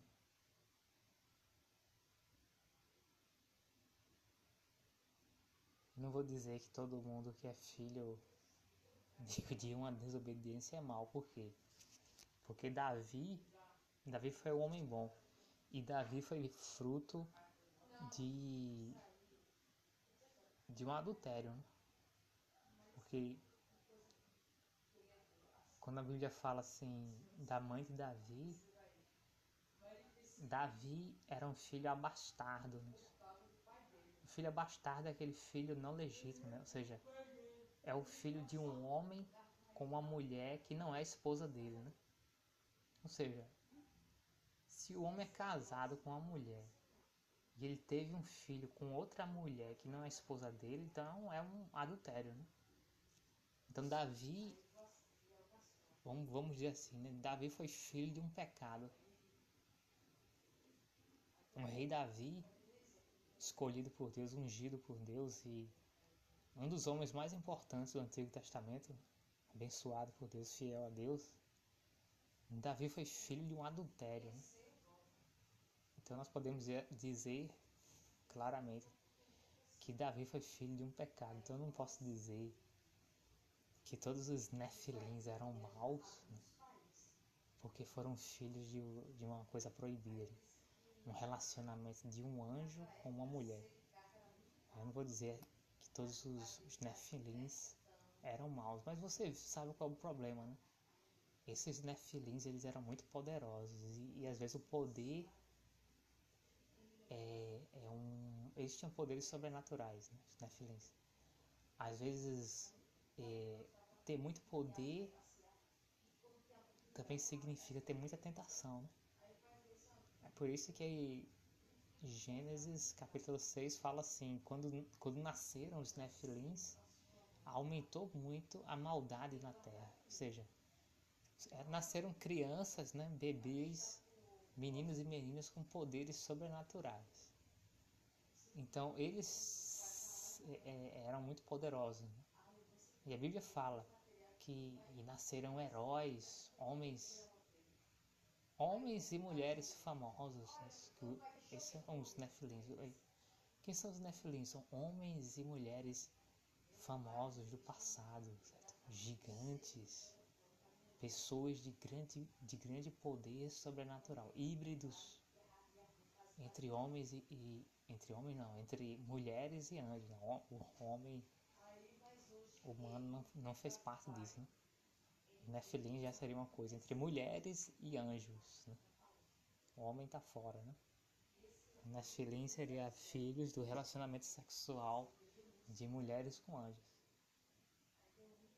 Pessoas muito poderosas, pessoas com poderes sobrenaturais. É aquela coisa, normalmente é isso. Quem tem mais poder, né? tem mais tentação, claro. Porque quem tem mais poder tem mais acesso é, é, e também tem mais capacidade de, de se envaidecer, né? É, é, é se orgulhar, se, se, é, se auto-engrandecer, se achar que é melhor do que Deus. Né? Quem tem mais poder é que tem mais tendência né, para se descer se, é, é, se orgulhar de uma maneira assim, pessoa altiva, né? pessoa que acha, se acha maior do que Deus. Então esses nefilins com certeza eles, eles, é, eles tinham mais tentações do que um ser humano, ser humano normal, porque eles tinham mais poder. Quanto mais poder uma pessoa tem, mais tentação ela sofre mais poder, a pessoa começa a se achar assim, uma pessoa mais elevada, complexo de superioridade. Então esses nefilins, a maior parte deles aparentemente foi para o mal. Né? Eles se corromperam e foram para o mal. Interessante que parece que existiam nefilins depois do dilúvio, né? porque o rei de Og, não, o rei Og, o rei Og, rei de Bazan, o homem tinha uma cama de 4 metros. O homem era um gigante, né? se ele tinha uma cama de 4 metros, qual era a altura dele? Certamente eram mais de 3 metros, né? Se o homem tem uma cama de 4 metros, então a altura dele é mais de 3 metros. Então, parece Parece que esse rei Og era um Nephilim, quer dizer, parece que mesmo depois do dilúvio, um anjo é, fez sexo com a mulher e a mulher engravidou. Porque, como é que esse rei Og, rei de Bazan, que tem até um monumento, né? Gilgal Refaim, que algumas pessoas acham Algumas pessoas acham que a fortaleza de Og, um tipo de fortaleza, um tipo de castelo, e outras pessoas dizem que Gilgal Refaim é um observatório astronômico. Então, uma dúvida: o que é Gilgal Refai? É um monte de pedra num formato circular, parece ser um castelo. Outros dizem que é um observatório astronômico. E tem relação esse, esse, esse monumento de pedra chamado Gilgal Refaim, ele é redondo. Né? Parece um observatório astronômico, outros dizem parece ser uma fortaleza, um castelo. Isso certamente pertenceu ao rei Og, rei de Bazan, e o rei Og era um, um gigante. Né? Aparentemente ele era um Nefilim. Essa palavra Refaim, é, ela significa gigante. Né? Refaim o Vale dos Refaíns. O Vale dos Refaíns é o Vale dos Gigantes. Aí então existiu o rei Og, rei de Bazan, que tinha uma cama, a cama dele tinha 4 metros. Então, como é que. E era forte, né? um soldado, um homem de guerra. Homem forte, homem de guerra. foi derrotado por Moisés, né? Foi morto por, por Moisés e seu, os exércitos de Moisés, né? Matou um gigante. Né? Pode ser que, eles, que, ele, que esse Og, rei de Bazan, existe até hoje um monumento, né? Gilgal Refaim. Pode ser que esse Og, rei de Bazan, foi um Nefilim depois do dilúvio. Né? Depois do dilúvio, um anjo fez sexo com uma mulher e uma mulher engravidou. Então existe o quê? Aparentemente, né, eu não sei. Aparentemente existe a possibilidade de existir nos dias de hoje Nephilim. Eu não sei. Aparentemente existe a possibilidade de existir um Nefilim, um filho de um anjo com uma mulher. Eu vou ler o Evangelho. Por que eu falei isso? Nefilim. Ah, sim, eu falei isso por causa de Maria. E Jesus Cristo, ele não pode ter sido filho do óvulo de Maria. Por isso que eu digo assim, que, que Jesus se fez, tomou a forma de embrião no útero de Maria. Por quê? Os, os nefilins nasceram com pecado. Eles eram filhos de um anjo com uma mulher. Então, se, se Deus tivesse usado o óvulo de Maria, então Jesus teria nascido com pecado. Então, não há possibilidade de Jesus ser filho do óvulo de Maria. Não, não há, porque se Jesus fosse filho do óvulo de Maria, então Jesus teria nascido em pecado. E se Maria não tivesse pecado, então Maria seria Deus. Só quem não tem pecado é Deus.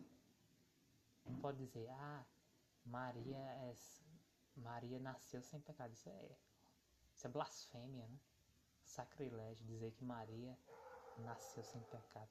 Quem nasceu sem pecado foi Jesus, porque Jesus é Deus. Maria nasceu com pecado, como todo ser humano. Dizer que Maria nasceu sem pecado, você está dizendo que Maria é uma deusa. Você está admitindo a possibilidade de existir uma deusa. Se você falar que, que Maria nasceu sem pecado, isso é um sacrilégio isso já, já é uma opinião que já está fora do cristianismo, já é uma outra religião. Dizer que Maria nasceu sem pecado, isso aí não pode, isso não é cristianismo. Isso é outra religião aí que uma pessoa está inventando. Se uma pessoa falar que Maria nasceu sem pecado, não, Maria nasceu com pecado, como toda mulher normal. Agora Jesus é Deus. Jesus se fez embrião no útero de Maria, aí Jesus nasceu sem pecado. Por isso que Maria é, na verdade, uma mãe adotiva de Jesus, porque ele não é filho do óvulo.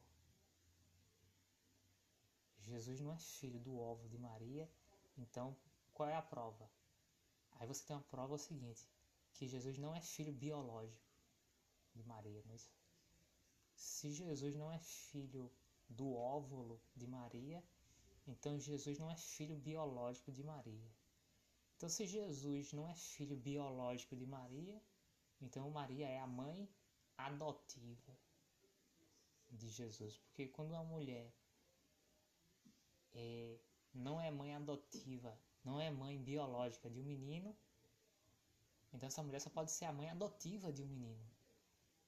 Então Maria, mãe adotiva, mãe por adoção de Jesus Cristo, que Jesus não, não é filho do óvulo dela.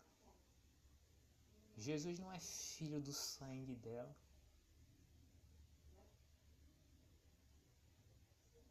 Existe um teste DNA, né? Se fossem fazer um teste de DNA para ver se, se Jesus é filho de Maria, dá negativo. O teste de DNA é negativo. Porque é um filho adotivo e não um filho biológico. Dizem que ele é descendente de Davi porque a mulher que, que, que deu à luz, a mulher que teve o parto de Jesus, é da descendência de Davi. Então, é, é, é, do ponto de vista do parto, né, realmente, Jesus é descendente do rei Davi, do ponto de vista do parto. Parto, a, a, a mulher que teve o parto, Maria, é, ela era descendente do rei Davi. Então, é, levando isso em consideração, a mulher que teve o parto de Jesus era descendente do rei Davi, então se pode chamar de Jesus como descendente do rei Davi, por causa do parto. Certo, eu vou ler agora o Evangelho de João, capítulo 4, versículo 7. Nisso veio uma mulher samaritana tirar água. Disse-lhe Jesus: Dê-me um pouco de água. Os seus discípulos tinham ido à cidade comprar comida.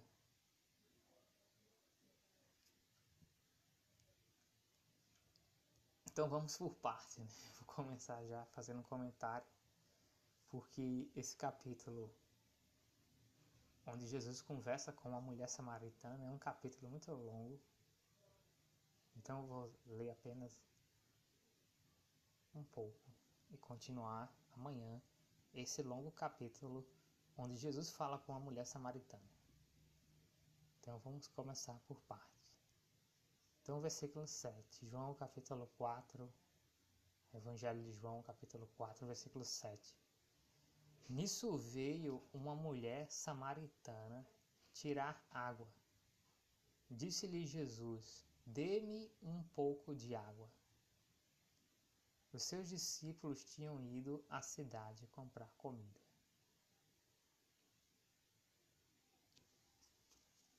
Jesus não faz nada por acidente do pequeno.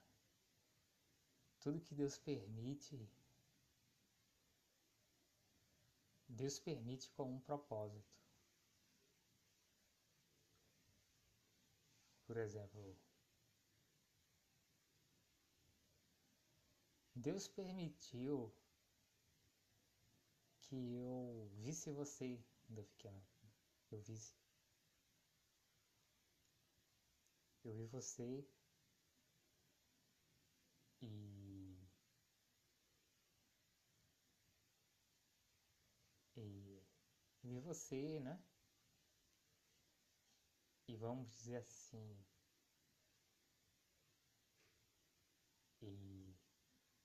Na segunda vez, né? Na segunda vez que eu vi você, eu comecei a assistir. Assistir e assistir os seus trabalhos, né? Na segunda vez. Na primeira vez, eu parei só nas fotos, não vi nada, nem um trailer, não vi nada. Totalmente. Alguma coisa aconteceu, né? Eu até que ia ver. É, eu pretendia fazer, a primeira vez que eu vi você, então fiquei, eu pretendia fazer uma profunda investigação né, sobre Duff Cameron. Parece que a primeira vez que eu vi você, eu salvei uma foto sua no computador. Mas de repente, e eu comecei a ficar. Veio uns pensamentos de medo na minha cabeça. De repente eu fiquei meio assombrado, disse, não, eu vou. Vou fazer o seguinte, eu vou deletar a foto essa Dove Cameron e eu vou fazer de conta que de repente veio um medo, um arrepio. Assim. É, eu ia pesquisar, eu ia pesquisar. Eu estava disposto né, a fazer uma investigação profunda com esse nome, nesse nome Dove Cameron, que eu aprendi. Então eu ia fazer, mas aí eu disse assim, eu vou fazer depois, né? Só que nesse depois, depois de algumas horas, eu comecei a ficar com medo. Teve medo. Uns pensamentos de medo e eu disse, eu vou. Eu vou apagar. Eu vou apagar a foto do Cameron e eu não vou procurar Dove Cameron. E eu lembro que eu liguei o computador e apaguei a foto e não procurei. Só que aí.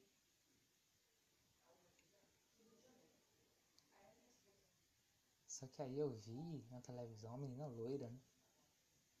Eu não sabia o nome dela. Né?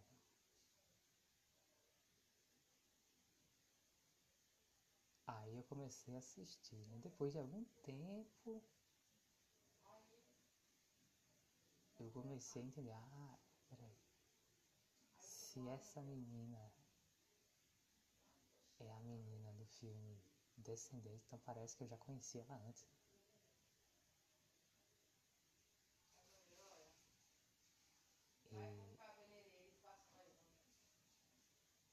Sandolph Cameron.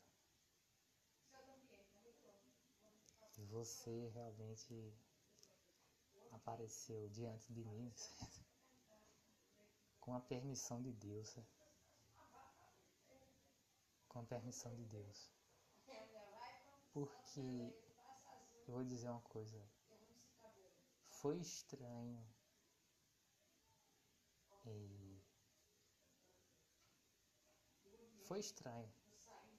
Foi assim uma espécie de assombração quando eu desisti de você, desisti de, de procurar você na primeira vez que eu a vi. E também foi estranho. E foi estranho o interesse que eu tive em você na segunda vez, né? Foi estranho, né? Foi estranho porque Foi estranho.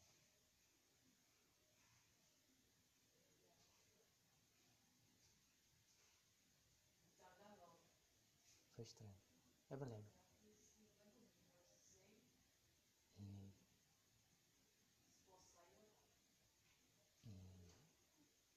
Foi estranho. Da mesma forma que eu senti uma, uma espécie de assombração para deletar as suas fotos, e na segunda vez também eu fui atingido por uma profunda empolgação em, em me interessar por você e assistir vocês. Digamos assim, que eu assisti você de uma forma um pouco compulsiva. E eu estava profundamente entusiasmado.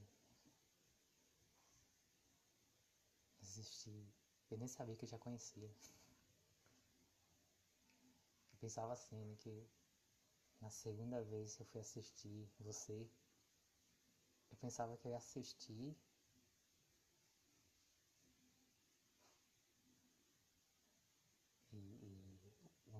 atriz que eu. uma atriz desconhecida. Né? Pensei que ia assistir uma atriz totalmente desconhecida. Até que eu cheguei ao ponto de que eu já conhecia. Ah não, essa atriz eu já vi. Estranho. Como é que eu estou tão empolgado por uma, uma atriz que eu já sei da existência dela? Se eu já sabia da existência dela, então por que eu não tinha procurado ela? Pois é, esquisito.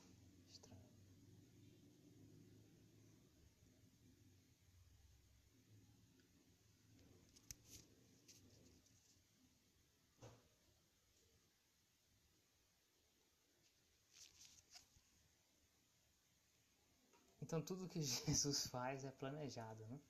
Jesus sabe tudo que ele faz. João capítulo 4, versículo 7.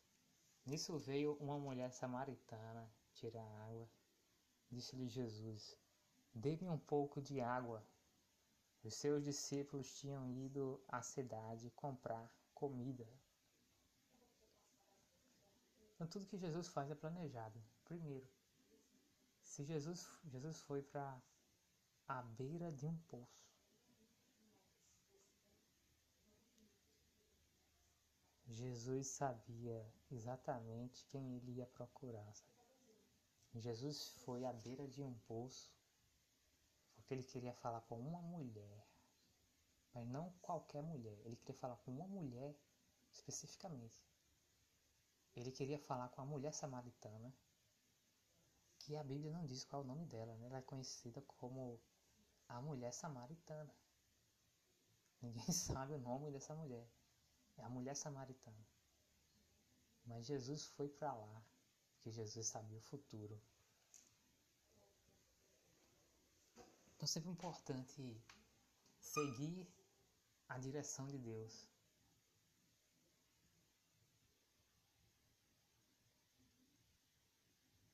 Eu vou dizer, a segunda vez, a segunda vez que eu vi Dove Cameron, eu segui a direção de Deus. E apesar de ter sido um pouco assustador também, porque foi, mas é dessa vez eu não tive medo. Persisti. E a segunda vez também foi um pouco assustador, teve uns acontecimentos e, extraordinários. Parecia até acontecimentos extrasensoriais mesmo. Mas na segunda vez que eu vi você, Dove Cameron, eu segui a direção de Deus, né? Não, agora eu. Agora eu vou. Dessa vez eu vou pesquisar essa menina a fundo. Agora. Agora ela vai ver só. Agora eu vou descobrir. Descobrir não. Mais, muito mais que isso.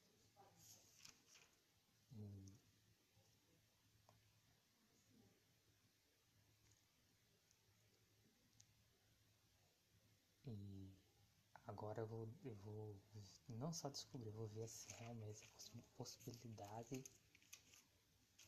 de me casar com a Dolph Cameron. Agora eu vou.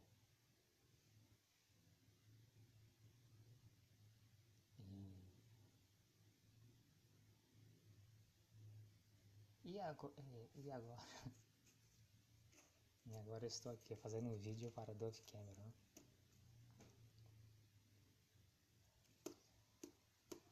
Então, o Evangelho de João, capítulo 4, versículo 7. Nisso veio uma mulher samaritana tirar água. Disse-lhe Jesus: Dê-me um pouco de água. Os seus discípulos tinham ido à cidade comprar comida. Jesus Cristo, ele tem tudo planejado, Cameron. Deus, Jesus Cristo, Jesus é Deus. Jesus Cristo não faz nada por engano ou por acidente. Jesus foi até um poço, à beira de um poço, especificamente para falar com uma mulher samaritana. E você sabe, todas as pessoas têm um, um livre-arbítrio. É, Jesus testa as pessoas, David Cameron. E é a, coisa é o seguinte: Deus faz as coisas de acordo com as suas escolhas. Né? Então, a mulher samaritana escolheu o futuro dela. Jesus disse assim para ela: Evangelho de João, capítulo 4, versículo 7. Nisso veio uma mulher samaritana tirar água. Disse-lhe Jesus: Dê-me um pouco de água. Versículo 8: Os seus discípulos tinham ido à cidade comprar comida. Essa pergunta de Jesus é importante. Dê-me um pouco de água. Por que é importante? Você, você, você pode entender, Oviquema, que isso é um teste. Sabe por quê? Uma vez, Abraão deu uma ordem ao seu servo Eliezer.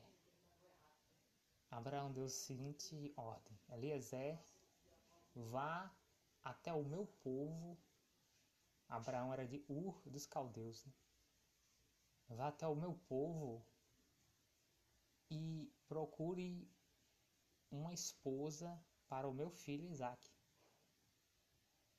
Esse servo Eliezer, ele acreditava em Deus, então ele pediu ajuda a Deus. Deus, eu quero uma direção. Eu vou fazer o seguinte: eu vou até um poço e eu vou pedir água. Eu quero o seguinte, Deus, eu quero que tu me dê uma direção. Eu vou pedir água, eu quero que a mulher que aceitar me dar água, que esta seja a esposa de Isaac. Eu quero que seja uma revelação. A mulher que me aceitar dê água, eu quero que seja a, a mulher que tu escolhestes para ser a esposa de Isaac. E o servo Eliezer foi até um poço de água. E ele disse: Eu quero água. E tinha, tinha várias mulheres, tinha mais de uma mulher. E então uma mulher chamada Rebeca disse: Eu vou lhe dar água, eu vou tirar água do poço e eu vou dar água a você e aos seus animais. E o servo Eliezer viu isso, né?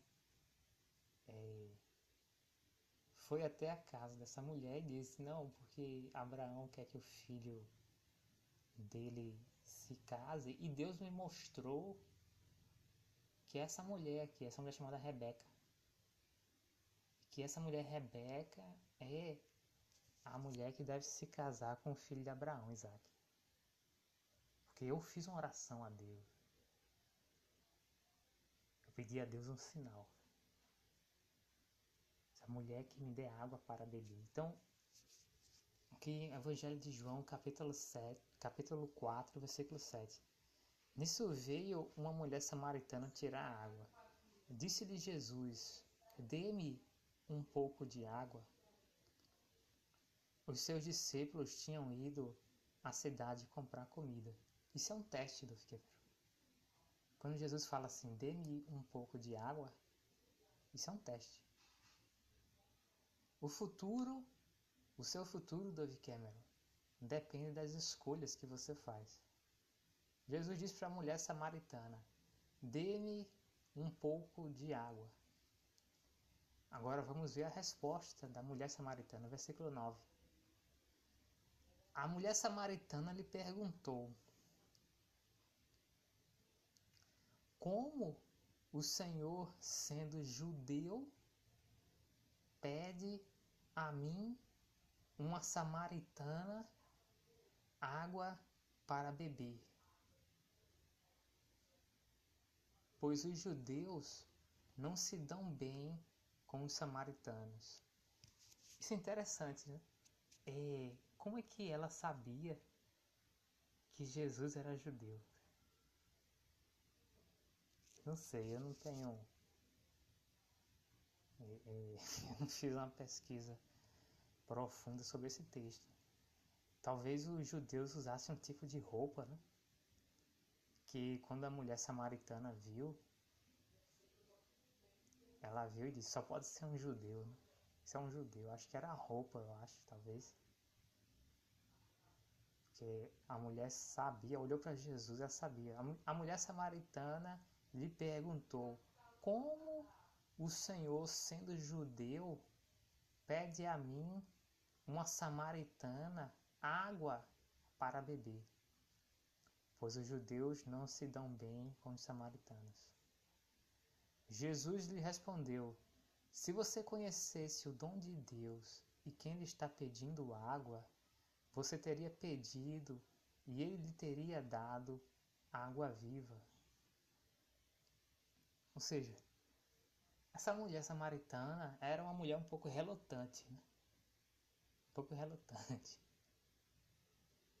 Veja só, tinha um homem com sede, era meio-dia.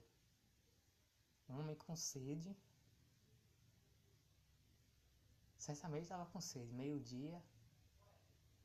É, esse negócio de sentar à beira de um poço já parece coisa de estrangeiro, né? Visitante, viajante. Gente que ele foi pro poço porque ele precisava de água, ele estava com sede. Aí ele pede à mulher: dá-me água, né? Dá-me um pouco de água. É, a mulher era relutante, né? Como? A, a mulher samaritana lhe perguntou: Como o Senhor sendo judeu, pede a mim, uma samaritana, água para beber. Pois os judeus não se dão bem com, com os samaritanos. Era mulher um pouco relutante. E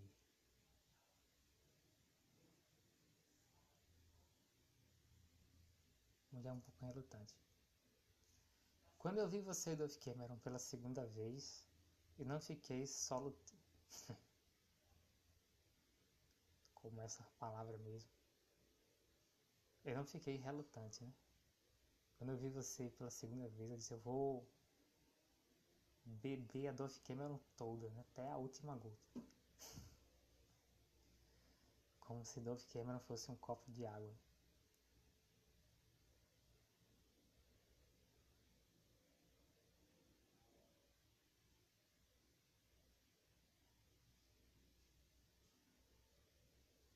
Jesus, é, Evangelho de João, capítulo 4, versículo 10.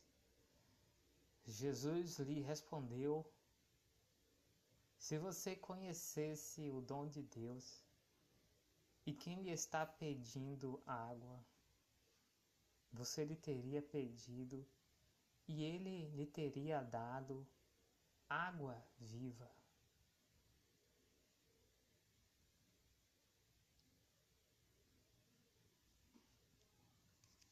Jesus estava se revelando para essa mulher como sendo Cristo. Né? Isso ele disse: se você conhecesse o dom de Deus e quem lhe está pedindo água, você lhe teria pedido e ele lhe, te, lhe teria dado água viva.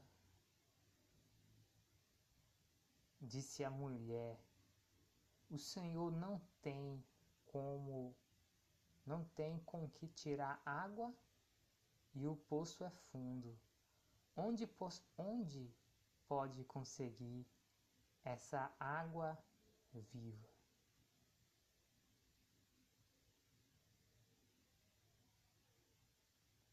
Interessante, né? Todo o desenvolvimento desse capítulo ele vem de acordo com as atitudes dessa mulher. É assim que Deus faz. Porque Deus ele não quer um escravo. Deus ele dá escolhas. Você quer o quê? Você quer ir para qual você quer qual profissão, né?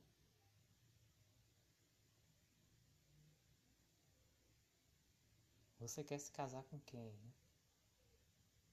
Você quer se casar com Dove Cameron? Deus sempre lhe dá opções para as pessoas.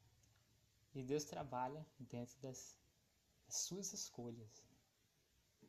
É claro que Deus não dá todas as escolhas, Deus só dá algumas escolhas possíveis, né? E, e Deus permite, então,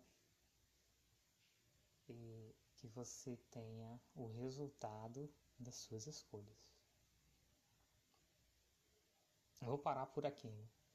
A, a, conversa com a mulher samaritana é uma conversa muito longa. Muito longa. Mas Deus ele trabalha dessa forma. Deus aparece para uma pessoa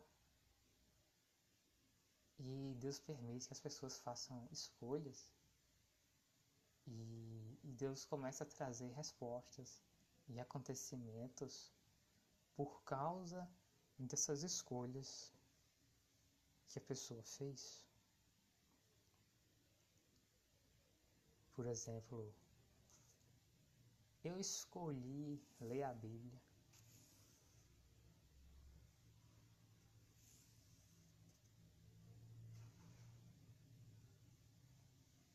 Eu escolhi ler a Bíblia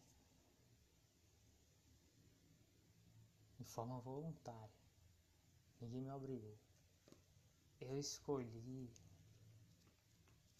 ler a Bíblia toda forma voluntária. E sabe o que aconteceu? Eu comecei a ver o seguinte: a igreja que eu vou é diferente dos ensinamentos de Jesus. Sabe o que eu descobri na Bíblia? Eu li a Bíblia toda e eu não encontrei essa palavra pastor. Ou seja, e nessa, vamos dizer assim, nessa igreja da época de Jesus, não tinha ninguém com o título de pastor. Porque na igreja que eu vou, tem um homem que o título dele é pastor. Porque na igreja de Jesus, ele não falava tinha uma pessoa que era o pastor. Lê a Bíblia, li o Novo Testamento, li os Evangelhos, eu li Atos dos Apóstolos. Eu não vi essa palavra pastor.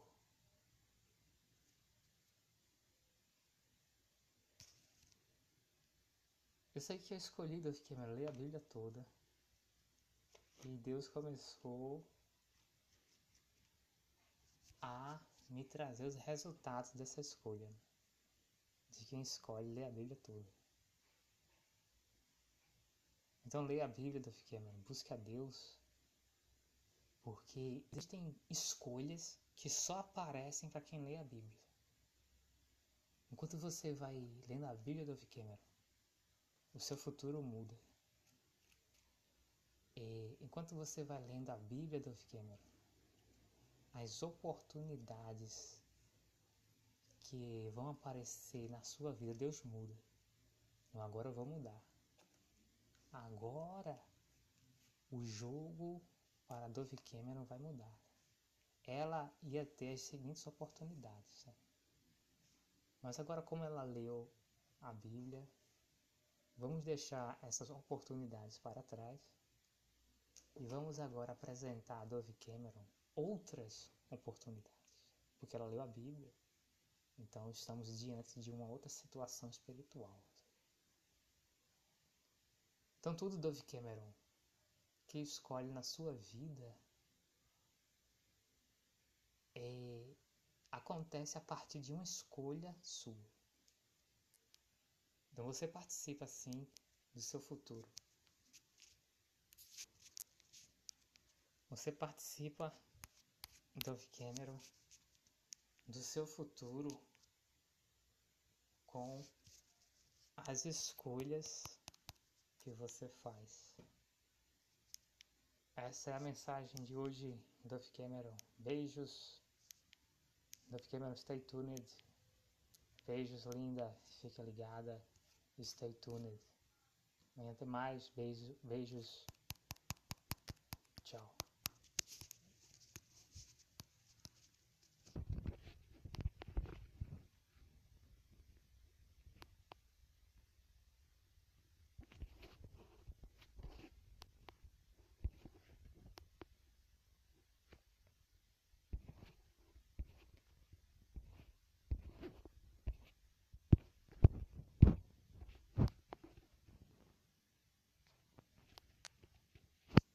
Avenida do Justo é como a luz da aurora. Brilhando mais, mais. Até ser dia perfeito.